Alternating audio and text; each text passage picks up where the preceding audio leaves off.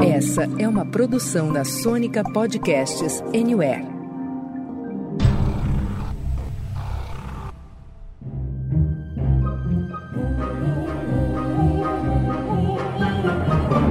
Senta, que lá vem spoiler. Estamos aqui de volta com mais um episódio do Senta que lá vem spoiler, a sua dose semanal de spoilers de filmes, séries, documentários, indústria do entreter. Todas as semanas estamos por aqui com uma análise crítica cheia de amor ou não das coisas mais legais que são lançadas nos cinemas e também nos serviços de streaming. Eu sou o Renato Sansão e hoje o papo vem repleto de polêmica, suspense, superação e como não poderia ser diferente de uma dor que é difícil curar, minha gente. A dor da gente se deparar com a perda, a injustiça e a face mais sombria do ser humano. Vamos falar sobre o que hoje, Paulinha? Oi, Sans, oi para todos. Olha, hoje a gente vai falar de Pacto Brutal, a nova série documental lá da HBO, que vai falar do assassinato da Daniela Pérez, uma série difícil de encarar. E hoje aqui com a gente na mesa também temos o meu, o seu, o nosso Marcudo. Marcudo, é verdade que por muito pouco você não foi leopardo, cara? É que eu ia ficar incomodado com uma mulher na primeira fileira mostrando a apresentação para uma figura de santa, daí eu recusei. Como tem bizarrice nessa história, né? E para fechar a mesa de hoje, a gente tem aqui o nosso samurai do entretenimento e da moda, Rafinha Veste Prada. Rafa, que loucura nos anos 90, né, bicho? Fala Marcudo, fala Paulinha, Sansa. Cara, olha, eu não consigo entender ou conceber que foram os anos 90. E nós vivemos inteiramente aquela década. E a gente não era criança, nós éramos já adolescentes ou pré-adolescentes. Que loucura, Marcudo! Cara, que loucura! Mais loucura que isso, só os passinhos de pagode do grupo Que Loucura, né? Gente, esse é um programa um pouquinho diferente, né? Como a gente tá falando de uma história real, de coisas que já aconteceram, programa vem repleto de spoilers, todos eles spoilers reais, spoilers que fazem parte da história. Mas a gente sempre recomenda que você dê aquela passadinha na HBO Max e assista a Pacto Brutal antes de escutar todos os detalhes da nossa discussão, tá bom? Daqui em diante é por sua conta e risco. Solta o trailer Norbinha. 28 de dezembro de 1992. O corpo da atriz de 22 anos foi encontrado na zona oeste do Rio. Eu sempre quis contar essa história da forma como ela aconteceu. A polícia já prendeu um suspeito do assassinato da atriz Daniela Pérez. É o ator Guilherme Pádua, que faz o papel de Bira na novela de Corpo e Alma. E no dia seguinte já estava o nome da Paula envolvida na história. Mataram minha mulher.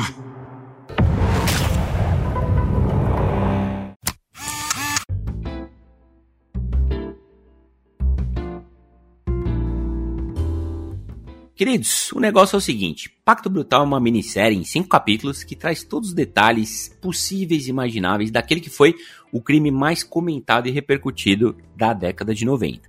O assassinato da atriz Daniela Pérez pelo ator Guilherme de Pádua e sua então esposa Paula Tomás.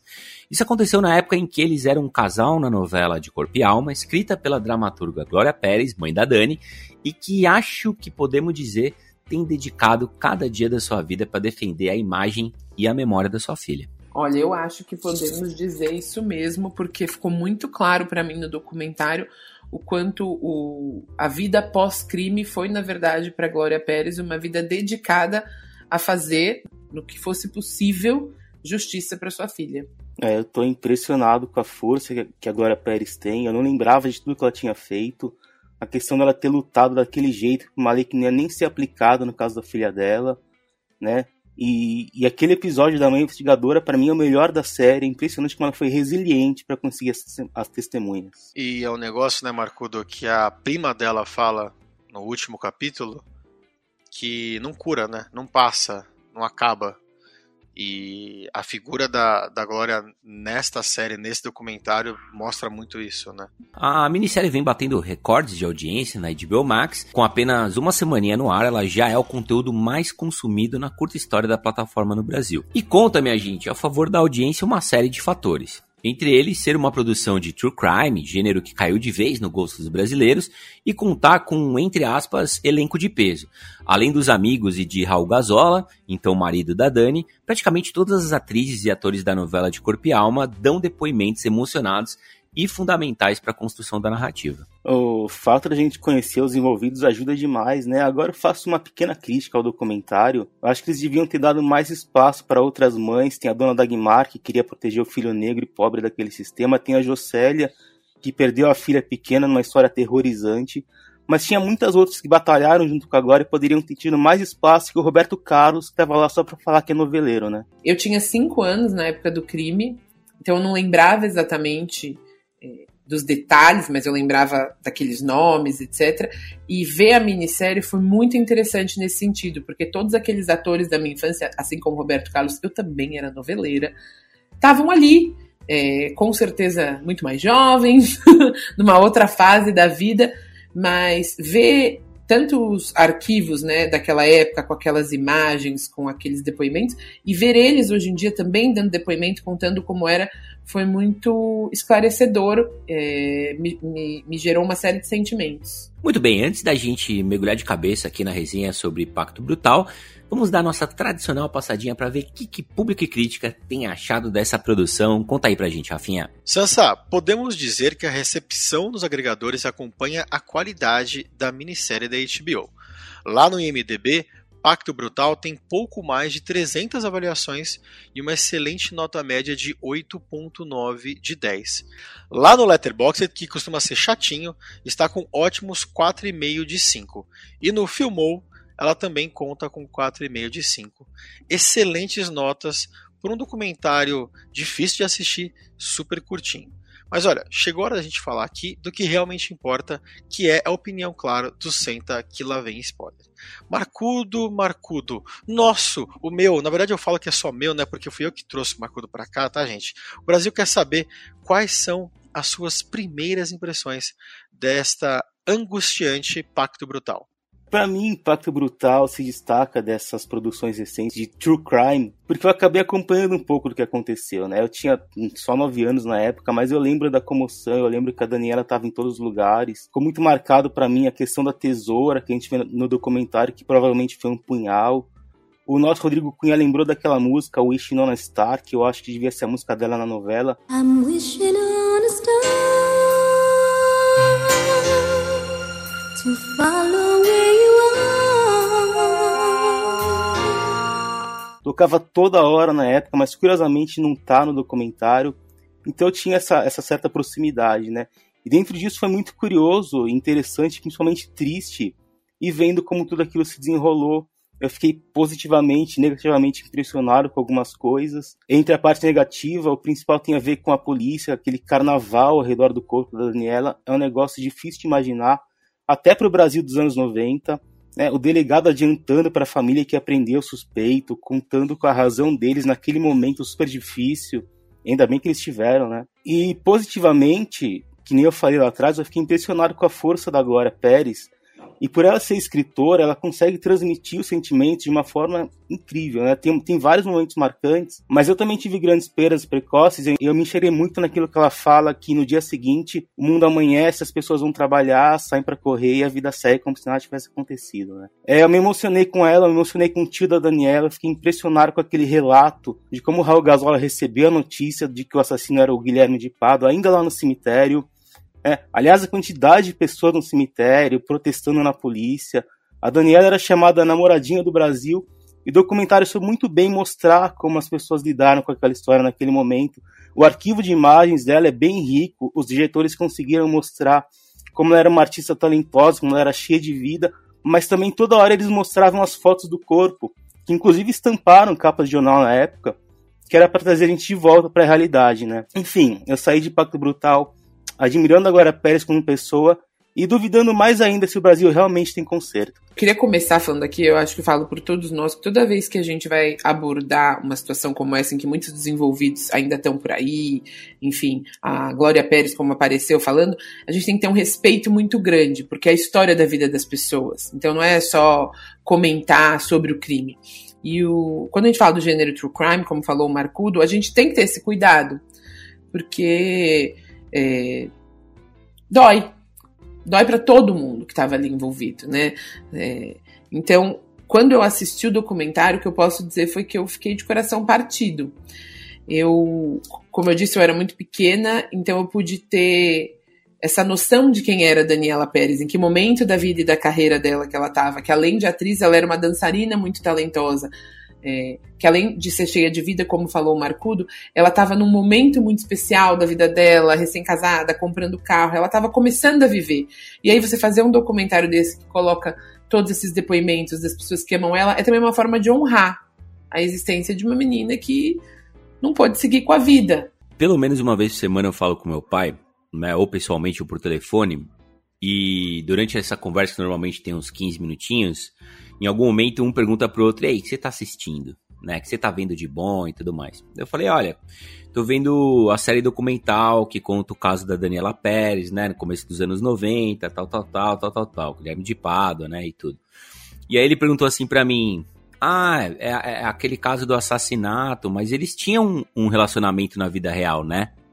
Do tipo, é, ficou muito presente na memória das pessoas, muito por causa das revistas, tabloides, jornais é, em geral, fofocas e tal, de que, e, e, principalmente das fotos publicadas, de que existia um relacionamento amoroso entre, na vida real, não apenas na novela, entre os atores Daniela Pérez e Guilherme de Pádua, né? E isso entrou no inconsciente coletivo, cara. Ou consciente mesmo, é nem inconsciente. Então as pessoas compraram muito essa versão. Eu lembro que eu também era pequena, assim como vocês, e eu cresci um pouco com essa ideia. Porra, mas a Daniela tinha um caso com o Guilherme na vida real, e aí teve ciúme na história e tal, e teve um assassinato. E o documentário ele chega para provar o contrário, que isso nunca aconteceu. Tem até um momento muito curioso no documentário, eu não sei de quem é essa fala, que diz que o Guilherme deveria ter ido na mãe, porque a filha era muito boazinha, muito bobinha, muito decidida, né? É, é a própria Glória que fala isso. É, é, porque a Daniela já tinha o caminho dela e ela não ia é, se envolver com Guilherme de Pádua quando ela estava é, casada, muito bem casada com Raul Gazola e tinha meio que um planejamento de carreira, né? Já era namoradinha do Brasil, super querida, carismática, etc. Então, é, essa função do documentário de desconstruir essa narrativa completamente torta é muito interessante, muito curiosa e muito bem feita. E eu queria só reforçar esse ponto do Marcudo. É impressionante como a Glória Pérez consegue sair da mãe para entrar na escritora, para entrar na investigadora, para entrar nas diversas funções policial, né, que ela acabou sendo coisa que a polícia não fez, coisa que investigadores não fizeram. Ela assumiu para ela a função de é, eu vou trabalhar para fazer jus à memória da minha filha. O mais legal, né, Sansa, é como o Guto Barra e a, a Tatiana Issa conseguiram traduzir de forma muito sensível em só cinco capítulos toda essa luta da Glória Pérez, né? E mais do que isso, gente, eu acho que mais do que vocês disseram aqui, a série ela é uma crescente, né? Eles conseguiram contar em cinco capítulos de maneira que, que você entenda toda a história. A gente não pode esquecer que o público do streaming não necessariamente é só o público com 35 mais. Uma galera super jovem aí também que tem consumido a série de True Crime. E eles conseguem contar de forma bem detalhada é, o que aconteceu, né? Eu fiquei muito impressionado também com a presença maciça de atores aqui e a forma como eles contaram a história. Eu não me lembrava, eu não me lembrava de ter tanta gente é, convivência nos bastidores do, do, do Guilherme de Pádua na gravação da novela, com essas opiniões contraditórias com relação ao comportamento dele. Obviamente, e nós vamos conversar aqui mais para frente, é uma série focada, como o Sansa disse aqui, em mostrar alguns fatos que a maioria das pessoas não sabia, desmentir outros, principalmente com relação a esse relacionamento, mas fica muito claro aqui que uma série de erros, uma série de má avalia más avaliações levaram ao assassinato da Daniela. O Guilherme tinha dado indícios lá atrás de que não era exatamente uma pessoa equilibrada, Ninguém está dizendo que alguém tem culpa aqui, mas outro dia até saiu uma matéria que o Alexandre Frota dizendo que se ele não tivesse sido barrado no papel, ou não tivesse sido segurado né, para outro papel, é, para o papel do Bira da novela, isso não teria acontecido. Porque é justamente isso. Existem vários fatores que estão no documentário aqui que a gente não sabia que poderia ter evitado isso. Mas nós vamos cair aqui, eu acho, justamente no ponto que o Marco comentou, que traz para nós a impressão de que o Brasil não tem mais jeito. Me lembrei um pouco, talvez a gente possa discutir mais para frente, do caso da escola base, onde você só traz os fatos, mas não tem análise. Você não tem um, um, um cuidado com a notícia. E foi o que aconteceu aqui. A série mostra claramente o, o quanto a gente está preocupado em impactar as pessoas e não em trabalhar a verdade. Bom, molecada, uma coisa muito interessante sobre essa série é o fato dela criticar sem medo a parcialidade da justiça, a morosidade da política e a covardia de uma imprensa oportunista e inescrupulosa. 30 anos depois do caso, vocês acham que esse cenário melhorou, piorou ou segue a mesma coisa, hein? Eu acho que no que tange a imprensa, o cenário não melhorou. É, hoje em dia, e principalmente depois do documentário, houve uma série de notícias, uma série de reportagens que, inclusive, reforçam a ideia de que existe uma imprensa oportunista. Durante o documentário, a Glória Maria faz um depoimento de que a diretriz na época era vender jornal, era vender revista. Não existia um compromisso com as pessoas envolvidas, ou com a verdade, ou inclusive com os fatos. Existia um compromisso com a venda. E ela coloca isso de uma forma até crítica a si mesma e aos, aos companheiros da época. E de que não existia muita saída.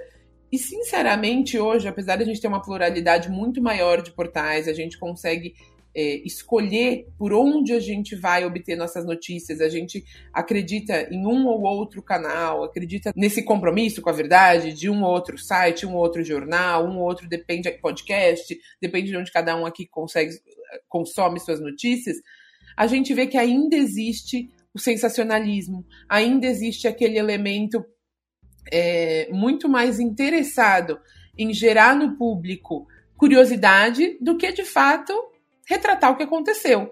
A gente está em ano de eleição e isso fica muito latente. Eu fiquei muito chocada com aquele, né? Vocês já trouxeram aqui a questão do corpo ali no mato e as pessoas em volta é, isso não, não teria como acontecer hoje em dia. Eu acho que existe uma diligência muito maior com relação a isso. E eu acho que a gente tem uma vigilância muito maior na sociedade.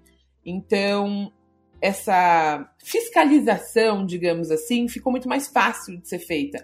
Todo mundo tem uma câmera, todo lugar tem uma câmera, tá todo mundo sendo ouvido e gravado o tempo inteiro, não é só nós aqui nessa mesa.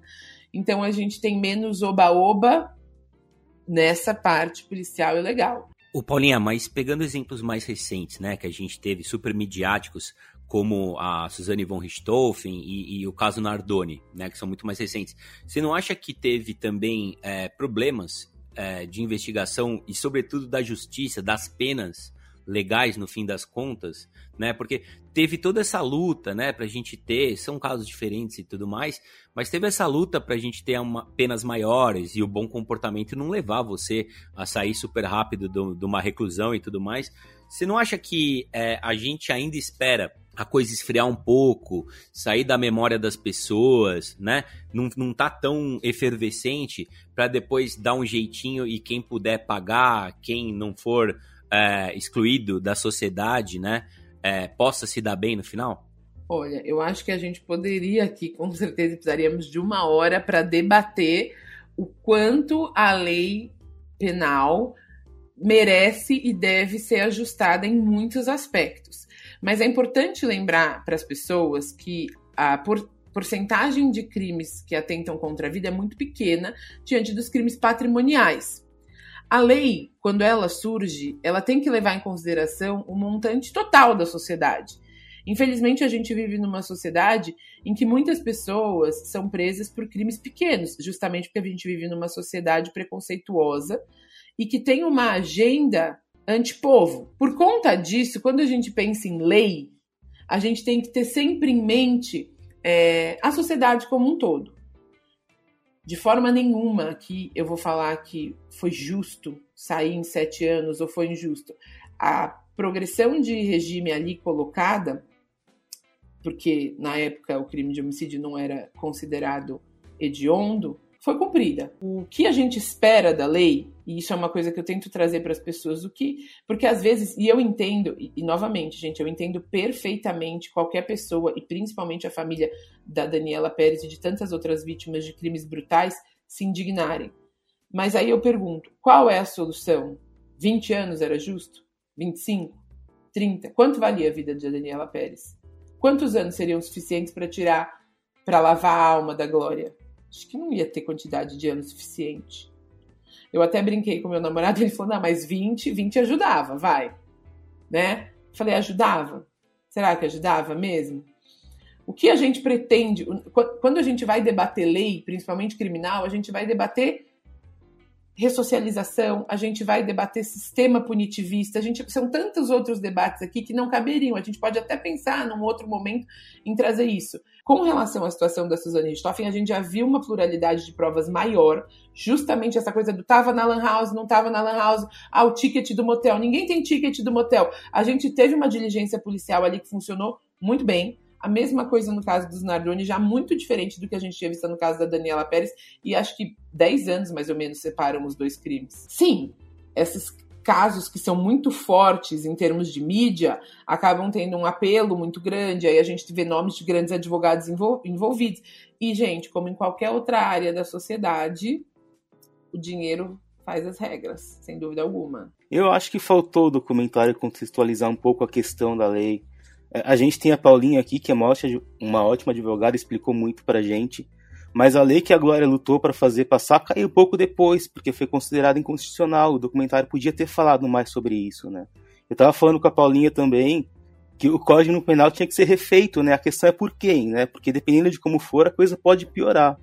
É, só voltando rapidinho sobre a questão da imprensa sensacionalista, eu acho que hoje está muito pior, porque hoje a gente tem a internet, então as narrativas vão se espalhando mais rápido que fogo na Amazônia do Bolsonaro. Leonardo DiCaprio, pô, você está colaborando aí com a queimada da Amazônia, pô, você não dá, pô. E muito me espanta o documentário ter dado espaço para Sônia Abrão, que é uma das grandes representantes desse tipo de comportamento. Ô, Marcudo, você sabe que quando apareceu a Sônia Abrão, eu pensei, ué, será que ela deve ser amiga dos produtores? Porque honestamente, ela é justamente tudo aquilo que a Glória critica durante quase meio capítulo inteiro do documentário.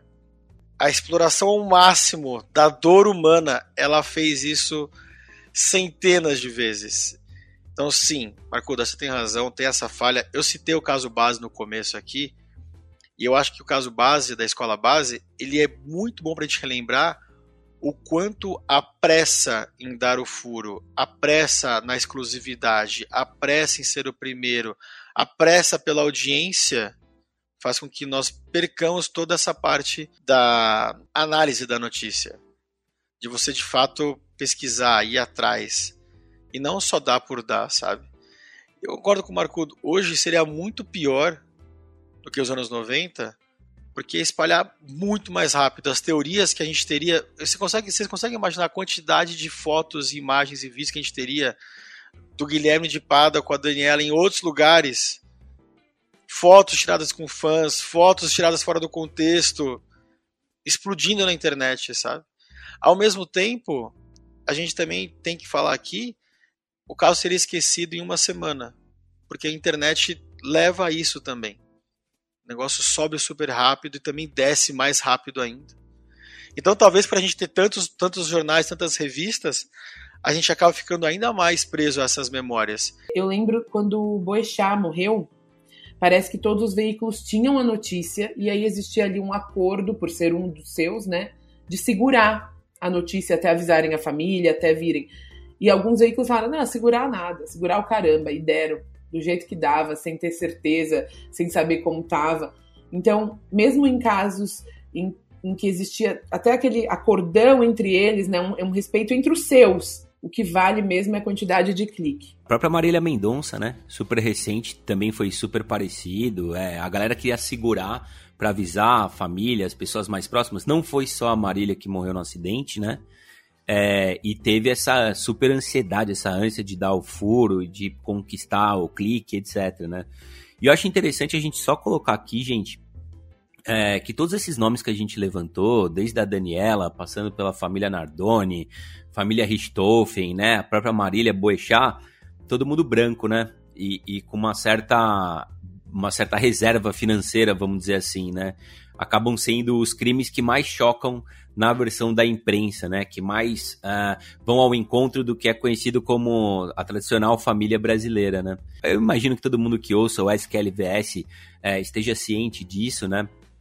Como a gente tem perdas, mortes e destruição de sonhos nas favelas, nas periferias, né?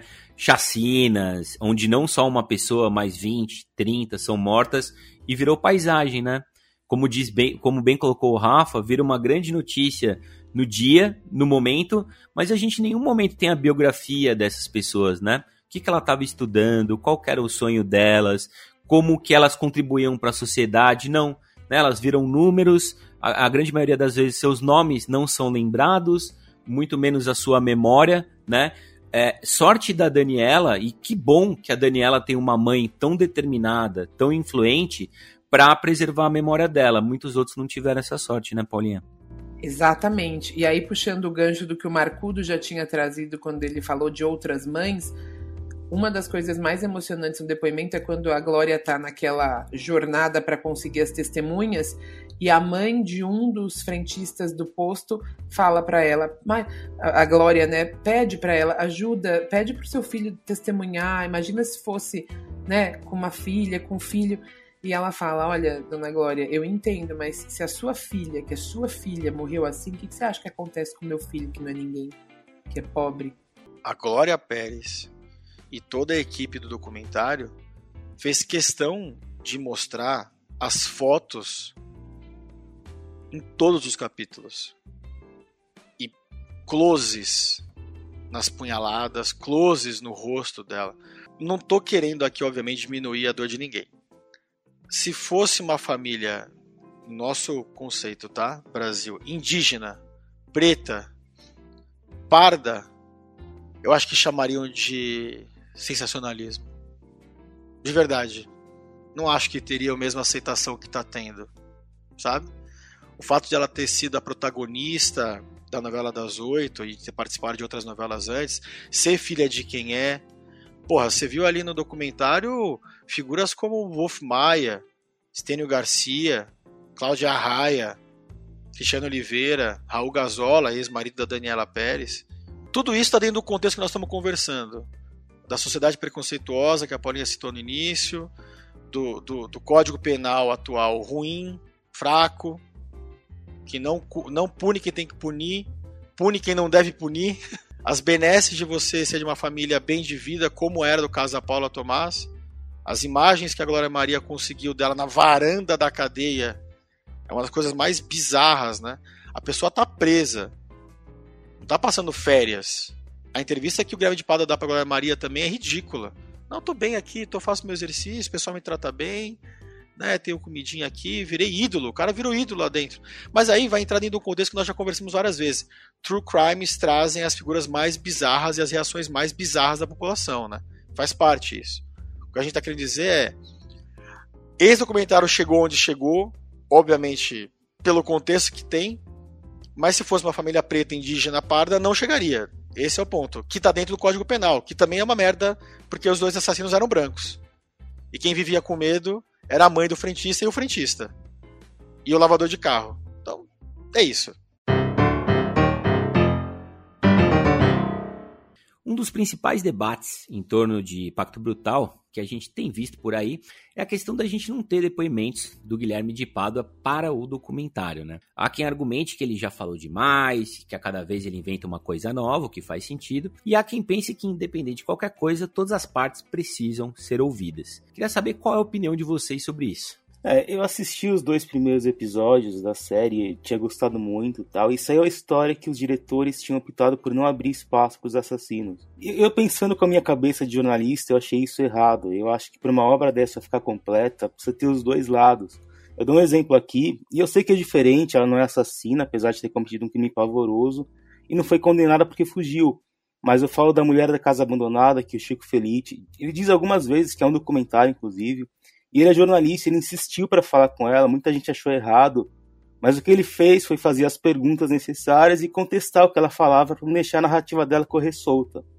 E era o que eu imaginava que eles deviam fazer aqui. A, a ex-Paula Tomás, eu nem sei qual é o nome dela hoje, ela nunca quis se envolver. E pelas vezes que ela falou, era melhor assim mesmo para ela, porque também, né, aquela voz, ai, eu sou inocente, ela só sabe falar isso. Mas o Guilherme de Pádua, ele já tá desde o lançamento falando por aí. E eu achava que os diretores deviam deixar ele falar no documentário para cortar essa narrativa pela raiz. Mas aí eu assisti os últimos episódios e eu acho que ele teve sim bastante espaço para falar. Né? Durante esses anos todos, ele aquele advogado insuportável, eles deram inúmeras entrevistas, eles deram inúmeras versões para o ocorrido e tudo aquilo morreu no julgamento. E depois da condenação, os espaços que ele conseguiu, que nem aquela entrevista com o Ratinho que o documentário mostra, foram só para tentar requintar as, as narrativas já rebatidas ou para prometer revelações que ele não ia dar. Então, realmente, para ter mais disso, acho que não tinha necessidade mesmo de dar voz para ele. Concordo com o Marcudo, é, com essa última análise dele. Eu acho que foi uma opção válida de não trazer os outros envolvidos para darem depoimento. É, eu até brinquei, eu falei, não é processo jurídico, a gente não está aqui em busca de uma verdade em que a gente tem que seguir um devido processo legal, ouvir todas as partes. Não, ali está se contando uma história foi a forma que os produtores encontraram de não trazer esse caráter curioso em que, uh, nesses casos de true crime, os assassinos acabam se tornando celebridades e acabam tendo um espaço para desvirtuar mais ainda a coisa. O documentário conta uma história, a história do que aconteceu ali, o depoimento de quem estava envolvido e de como foi o julgamento. Ponto. Para essa história ser contada, não necessariamente precisaria ouvir, na, a meu ver, é, os outros envolvidos. Eu concordo com o Marcudo. É um capítulo à parte, né, o Guilherme de Pada, porque as inúmeras versões dele, na minha opinião, mostram que ele não é um tão mau ator quanto muita gente fala no, no documentário. Eu acho que ele é um ótimo ator interpretando o psicopata que ele é de fato, sabe? Se fosse para papéis nesse nível de psicopata, ele teria feito uma belíssima carreira, porque a raiva que dá dele a cada depoimento é uma coisa Cara, se pra mim, pra gente, pra você que tá ouvindo a gente aqui da raiva, imagina pra mãe e pro marido da mulher assassinada, pro irmão, pro tio, pros amigos próximos, pro Eddie Johnson, pra todo mundo ali, né? É, o, o, Pablo Vilaça escreveu um negócio muito bonito. Eu não tô com o texto aqui, então eu não vou ser capaz de reproduzir igualzinho, mas ele diz: A Glória Pérez com aqueles olhos de quem tá chorando todo dia há mais de 30 anos né? Os olhos dela, você vê a tristeza no olhar. É, você vê uma parte da vida que acabou. E o grande responsável por isso é o Guilherme de Pada, né? Claro, a Paula Tomás também, né? É muito estranha aquela história dela com a santa no colo, com uma imagem de eu assistir ele. É tudo muito ritualístico, é tudo muito estranho, é tudo muito obcecado, né? E obsessivo. É, mas é, eu não tenho dúvidas de que o Guilherme já falou demais, já teve espaço demais, né? Seja na igreja como pastor, que eu não compro esse papel dele, esse papel eu não compro, aí ele é um péssimo ator, desculpa. Seja aparecendo em programas e dando entrevistas e criando novas versões, agora vocês vão saber a verdade, né? Ele quer vender jornal até hoje. Ele quer, ele quer conquistar clique até hoje para você ver como ele tem problemas, né? A gente fala muito em direitos humanos e eu já ouvi pessoas por aí, principalmente redes sociais, falando assim: "E aí a galera de esquerda não defende direitos humanos, né?" E no caso do Guilherme de Pada? E se ele tivesse nas ruas numa passeata, numa coisa a favor do Lula? Vocês iam defender ele? Gente, direitos humanos é para seres humanos, né? O que choca, que a própria Glória Pérez fala no documentário, é que em nenhum momento você vê o Guilherme de Pádua arrependido, pedindo desculpas, buscando alguma coisa diferente. Em nenhum momento. Ele puxa para ele o tempo inteiro até hoje, até 30 anos depois né? É impressionante. E o que eu acho mais triste, só fazendo o link com, com a gente analisando a sociedade é, doentia que a gente vive já há algum tempo, se o Guilherme de Pádua fosse candidato a deputado federal, deputado estadual, talvez prefeito de uma cidade menor, talvez senador, e ele pudesse ser, né, estivesse elegível, cara, eu não tenho dúvida de que ele seria eleito, porque tem muita gente que defende tem muita gente que abre mão do, do, que é humano para defender uma ponta, porque ele é bolsonarista, a favor da família, merece uma segunda chance. Caramba, e o bandido morto que você tem que mirar na cabecinha, esse teve uma segunda chance? Esse aqui traficou maconha. o outro teve um assassinato premeditado. E, e não dá pra gente ir pra reta final desse programa sem fazer a devida homenagem ao tiozão do Rabinho de Cavalo, que meteu o investigador, passou ali na cena do crime, ele estaria passando por causa. Aliás, essa história é maravilhosa, né, Paulinha? Do Karate Kid.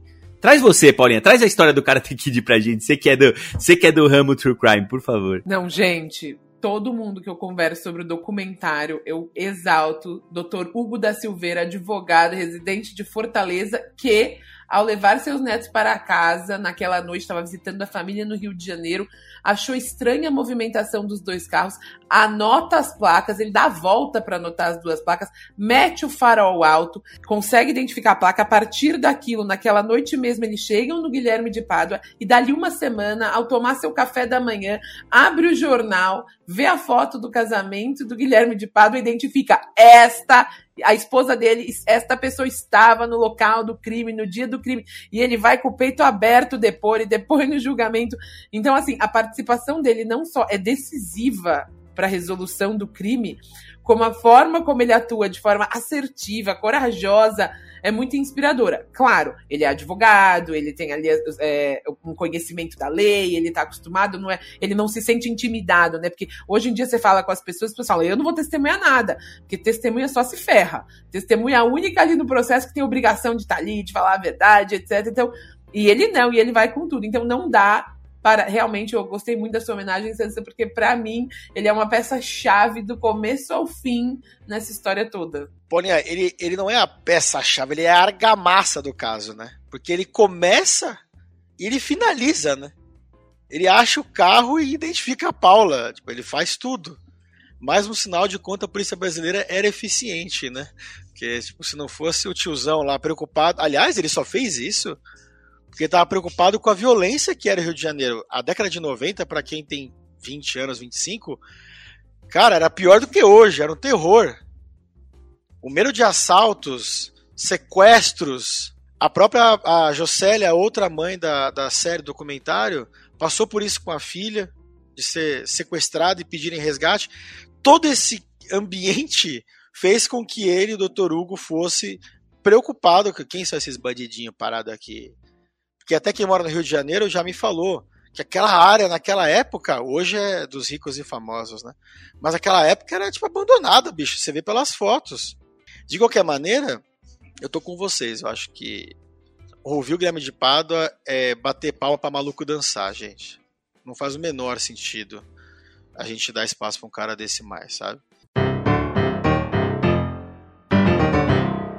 Muito bem, queridos, vamos de notinhas aqui. Quero saber de 0 a 100 quantas poltronas amarelas vocês dão aí para Pacto Brutal, a recordista de audiência lá da HBO. Olha, pela seriedade do documentário, pela quantidade de depoimentos que eles foram capazes de trazer, pela forma como foi montado e conduzido, eu vou dar 88 poltronas amarelas.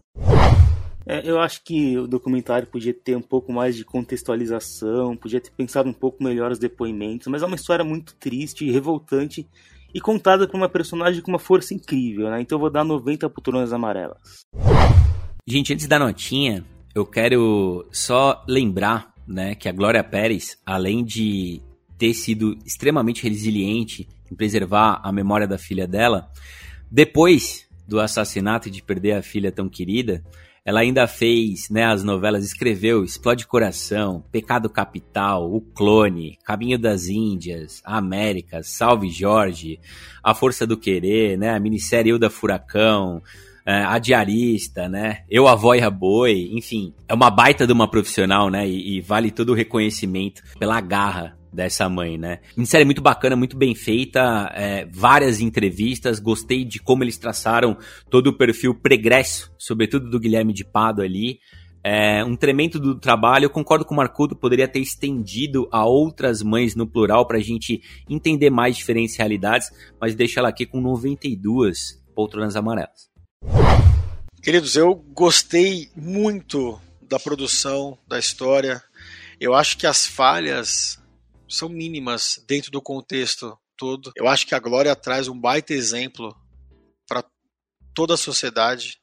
Então, que ela tenha conseguido abrir muitas portas para outras famílias, como também no caso das mães Jacari, que são citadas e que muitas delas morreram sem saber o que aconteceu com os filhos. Então é isso. Eu gostei muito, doloroso. Cara, foi muito difícil. Nós comentamos várias vezes isso nos grupos. Como foi sofrido relembrar a perda de uma pessoa próxima. Próxima, como foi quando Ayrton Senna morreu em 94. Eu vou dar 95 poltronas amarelas para Pacto Brutal.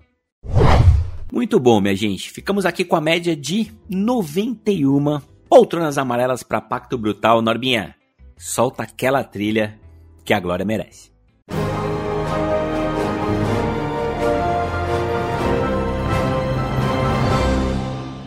E é isso aí, minha gente. Nós vamos ficando por aqui, sempre lembrando que todas, hein? Todas as semanas tem episódio fresquinho do Senta Clavem Spoiler para você escutar na sua cama, no sofá, no carro, no busão, passeando com o cachorro ou zapeando pelos serviços de streaming e salas de cinema em busca da sua próxima aventura. Obrigado, Pimpolhada! Obrigada, pessoal, e até a próxima. Um beijo. Obrigado, queridos. Um beijo, até a próxima. Tchau. É isso aí, pessoal. Valeu e até a próxima.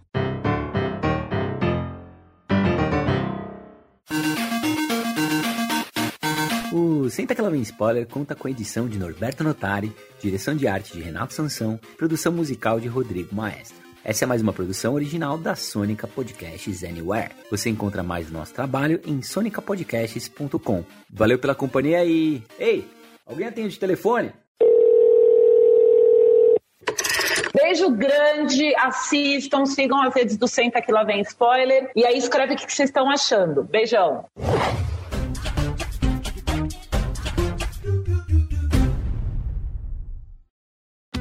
Join us today during the Jeep Celebration event. Right now, get 20% below MSRP for an average of 15178 under MSRP on the purchase of a 2023 Jeep Grand Cherokee Overland 4xE or Summit 4xE. Not compatible with lease offers or with any other consumer incentive offers. 15,178 average based on 20% below average MSRP from all 2023 Grand Cherokee Overland 4xE and Summit 4xE models in dealer stock. Residency restrictions apply. Take retail delivery from dealer stock by 4 1. Jeep is a registered trademark.